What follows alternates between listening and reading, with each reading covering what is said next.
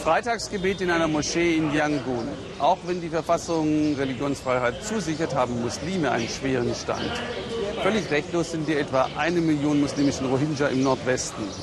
Die Regierung verweigert ihnen die Staatsbürgerschaft. Wählen dürfen sie nicht. Zehntausende sind geflüchtet. Für die Vereinten Nationen sind sie eine der am meisten verfolgten Minderheiten der Welt. Robert Hedkemper über das harte Leben in einem Lager hier im Land.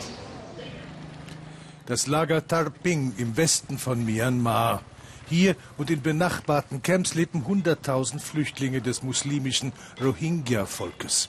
Bei blutigen Zusammenstößen mit buddhistischen Einwohnern der Region waren ihre Häuser in Flammen aufgegangen. Das Lager liegt bei einem traditionell muslimischen Dorf und in der Dorfschule treffen wir Kin Kin. Kin Kin ist 14 Jahre alt. Rund eine Million Rohingya leben im Arakan, einem Teilstaat von Myanmar. Für die Regierung gelten sie als fremde Volksgruppe. In Myanmar sind sie staatenlos. Vor drei Jahren, sagt Kin Kin, wurde unser Haus angezündet. Wie hat sie das erlebt? Sie mag nicht davon reden. Jetzt kann ich nicht zurück, sagt sie, scheu. Ich habe Angst.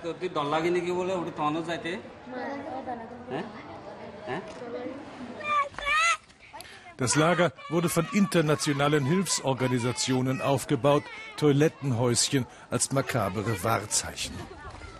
Kind kommt nach Hause, das ist jetzt eine Hütte aus Bambusblättern und Blechdach. So leben alle hier. Ihre Lebensmittel bekommen sie vom World Food Program der Vereinten Nationen, Reis und Bohnen. Sie dürfen das weiträumig von Polizei abgesperrte Lagergebiet nicht verlassen. Sie warten, Tag für Tag. Kin Kin hat uns ihrem Vater vorgestellt. Sanai Abadin ist Mechaniker, hatte eine eigene Werkstatt in der Provinzhauptstadt Sitwe. Es waren die Buddhisten, sagt er, die uns überfallen und unsere Häuser angezündet haben. Kin Kin hört zu. Hier gibt es keine Arbeit für mich, sagt er, aber ich darf nicht raus. Und wenn ich in die Stadt käme, würde man mich dort umbringen.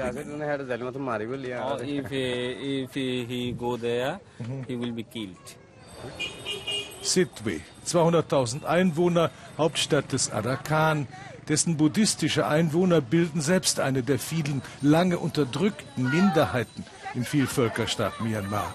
Und sie fürchten, vom rasch wachsenden muslimischen Rohingya-Volk verdrängt zu werden.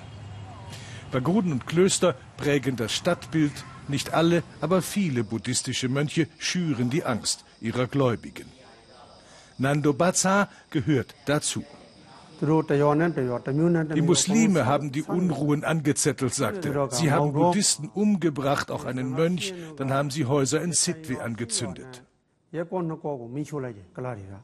Und dies ist sein Geschichtsbild. Der Islam, sagt er, kam mit Gewalt nach Asien. Das war tausend Jahre buddhistisch. Die Muslime haben in Indonesien einst eine Million Menschen umgebracht, um das Land islamisch zu machen. Die Muslime, sagt er, wollen jetzt auch unser Land übernehmen.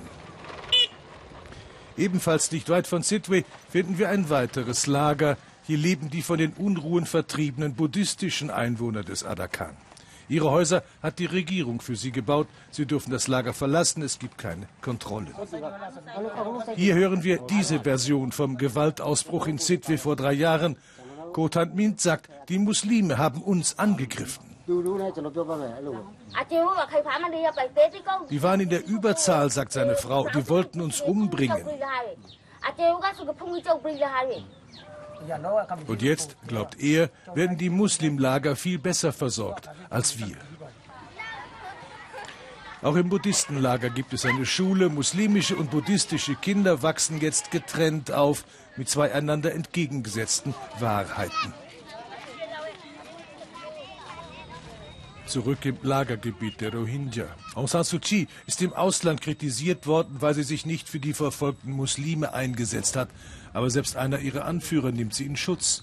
Yola Aung war lange hoher Justizbeamter im Staatsdienst. 1990 war ich Kandidat fürs Parlament, sagte er heute, darf ich nicht mal wählen. Aung San Suu Kyis Partei hat keinen einzigen Muslim als Kandidaten aufgestellt. Er hat Verständnis dafür.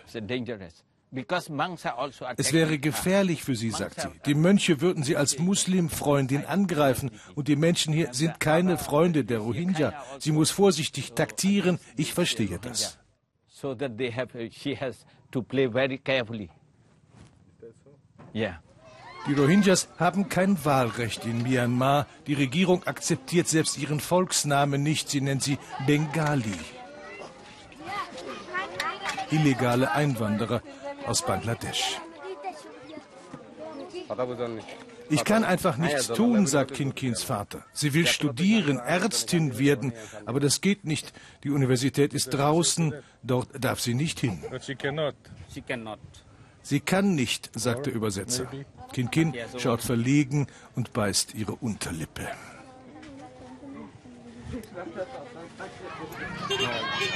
Wer für die blutigen Zusammenstöße in Myanmar letztlich verantwortlich ist, ist kaum zu klären.